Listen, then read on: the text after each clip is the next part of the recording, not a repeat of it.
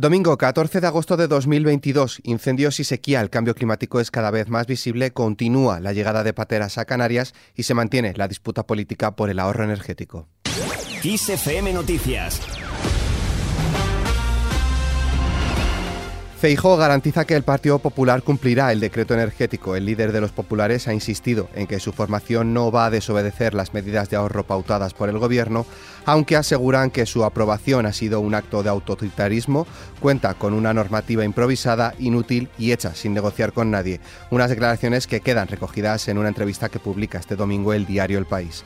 Por su parte, la portavoz de la Ejecutiva Federal del PSOE, Pilar Alegría, ha instado este domingo, con todo el respeto al líder del Partido Popular, Alberto Núñez Fijo, a estudiar un poco más para equivocarse un poco menos ya que las medidas de ahorro energético del Gobierno son las mismas que las del resto de países de la Unión Europea. Yo le pediría con todo el respeto al señor Feijóo que estudiara un poco más, porque cuando se estudia un poco más te equivocas un poco menos. Cuando uno se lee y conoce ese decreto y conoce las medidas de ahorro energético, rápidamente se da cuenta que son las mismas medidas que están aplicando los 27 países de la Unión Europea, porque estamos hablando de un plan de ahorro energético que ha nacido fruto de la unidad del continente europeo. Una unidad fuerte y frente a esa unidad, frente a ese compromiso, frente a esa solidaridad, nos hemos encontrado una jaula de grillos que es lo que se ha convertido el Partido Popular.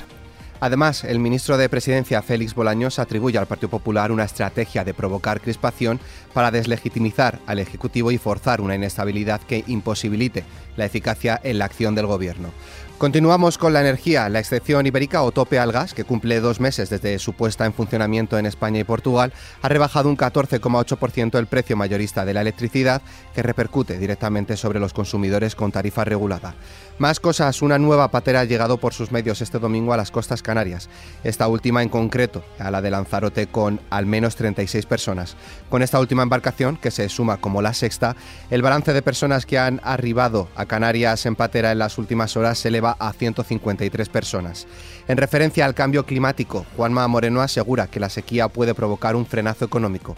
El presidente andaluz ha expresado su enorme preocupación por la escasez de agua embalsada en los pantanos de la comunidad y ha advertido que los serios problemas en la economía en caso de que no llegue lluvias el próximo otoño ha insistido en que tendrá que parar una parte del sector productivo, el industrial y el agrícola por falta de agua y eso va a tener un impacto durísimo en el empleo andaluz y en el conjunto de España. Yo lo que pido al gobierno de España que el agua es fundamental, es capital para nuestra economía y nuestra subsistencia y por tanto se lo tome como una política de Estado y que planifique y ejecute y que ponga todos los fondos europeos que pueda al servicio precisamente de potenciar canalizaciones hídricas y alternativas hídricas en España. En esta misma línea, la vendimia ha comenzado en España con un adelanto de entre 10 y 15 días respecto a lo habitual, en línea con una tendencia que comienza a situar el mes de agosto como el punto de partida para la recogida de la uva debido al cambio climático y las olas de calor.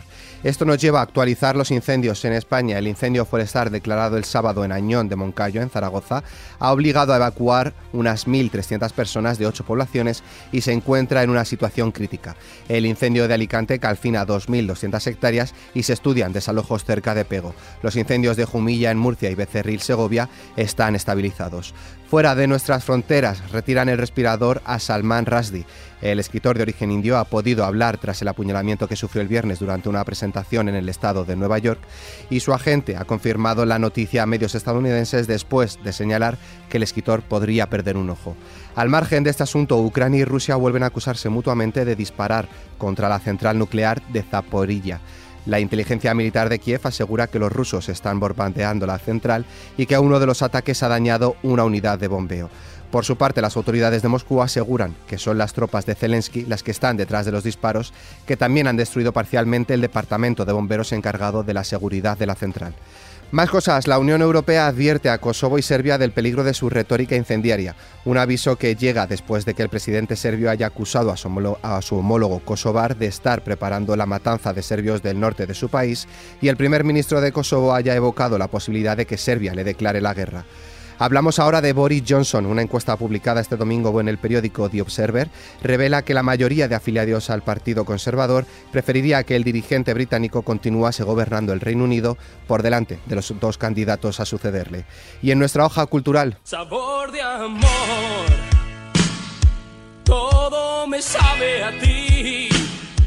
Comerte sería un placer. Danza Invisible, el grupo de pop rock español con 40 años de trayectoria, ha ofrecido este sábado un concierto gratuito de entrada libre en la plaza de la iglesia de Almería, con motivo de la celebración de las fiestas del barrio de Cabo de Gata, que han vivido esta noche su día grande con la tradicional procesión marítima y la salida posterior de las carrozas.